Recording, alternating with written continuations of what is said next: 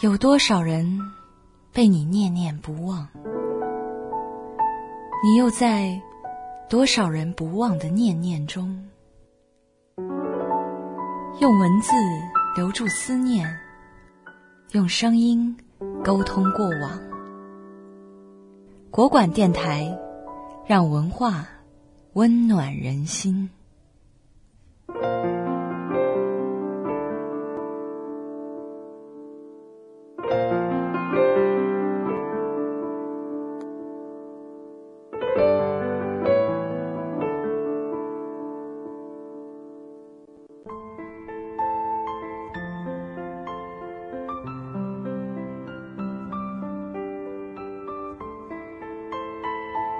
二十五岁的选择，张悦然。二十五岁那一年，张爱玲出版了她最重要的小说集《传奇》，与胡兰成的那段低到尘埃里的爱情也快要接近尾声。而萧红已经完成了生死场，离开中国远赴日本。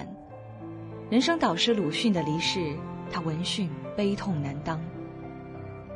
至于丁玲，也写出了第一部长篇小说《维护》，正与丈夫筹备办一本名叫《红黑》的杂志。二十五岁的林徽因生下她和梁思成的女儿梁再冰。陆小曼则是从二十五岁那年吃起了鸦片，那时她已经离过一次婚，在与徐志摩的第二次婚姻里，爱情正遭受日常生活的磨损。粗略看过来。对于那些民国名媛们来说，二十五岁，人生中的大事大抵已经发生，在最鼎盛的年纪，他们已经成为了自己。随着岁月的迁徙，青春不断推迟发生。到如今的时代，女孩想要在二十五岁就活出一个分明的自己，实在是不太容易。现在的二十五岁女孩，有的还没走出校园。有的刚开始工作一两年，对于世事还很懵懂，对于未来充满迷惘。他们或许仍在探索着自己究竟更适合什么风格的打扮，计划攒钱实现一回梦寐已久的旅行。他们可能还相信着灵魂伴侣这回事儿，并且诚心诚意的找寻着那个人。总之，在这个年纪，世界才刚刚在眼前展开。可生理上却不得不接受开始衰老的事实，就算身体上浑然不觉，想要忽略这道分水岭恐怕也很困难，因为只要你打开电视或者翻开杂志，化妆品广告就会不断提醒说，二十五岁以后皮肤的水分急速流失。好吧，既然青春不在了，那么也就失去了动荡的资格，此时就必须安顿下来，应该快些嫁人。快些置业生子，循着这个社会的逻辑，一连串的现实问题就扑面而来。女孩们对此毫无准备，可世俗约束力总是惊人的强大。纵然违逆了自己的心愿，她们还是纷纷就范了。所以，二十五岁一到，很多女孩就变得很着急，急着把自己当一个问题解决掉，生怕再晚一些。问题就变成难题，难题就变成麻烦，于是匆忙着陆，沉入一种安稳的生活状态。有人就这样一直过下去了，有人却在几年之后反悔了，如梦初醒般的明白过来，这种生活并不是自己想要的。近来常常听到这类故事：三十岁左右的女性辞去待遇优渥的工作，离婚或分手。独自去长途旅行，然后移居去了大理或是厦门。总之，抛弃了之前积累的一切，选择开始过一种自由自在的生活。怀着某种对青春的亏欠，他们几乎任性的宠爱着自己。或许是太早就安定下来的缘故吧。他们说，感觉二十几岁的时候，都好像是在为了别人活。说到大理。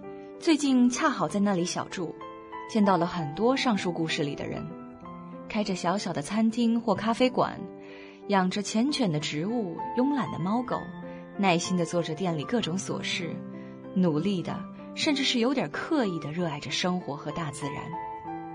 一看便知是在大城市待过很多年的，目光平静而坚定，似乎在说，他们对眼前的一切有多么的珍惜。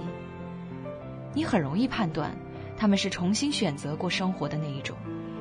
而几米外的路边，有许多席地摆摊的女孩，大多二十四五岁，坚信青春应该在漂泊中度过，所以选择了安稳着陆之外的另一种人生。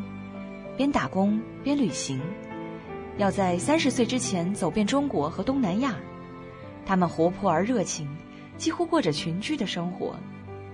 傍晚收摊以后，大家就会聚在一起喝酒，彼此交流着接下来要去的地方，以及那些更渺远的人生规划。据我有限的观察，开店的女人与摆摊的女孩鲜有交流，生活也没有什么交集。他们原本就在两条生活轨迹上，一种是来寻梦的，一种是来捕梦的。二十五岁的时候，女孩们要做的一个重要选择，也是如何处理他们的梦：追寻还是放弃？追寻的人可能失望而归，放弃的人可能掉头去追。两者其实都不算是一种失败。应该清楚的是，二十五岁的选择并非是一劳永逸，它不过是通向一段或长或短的生命体验。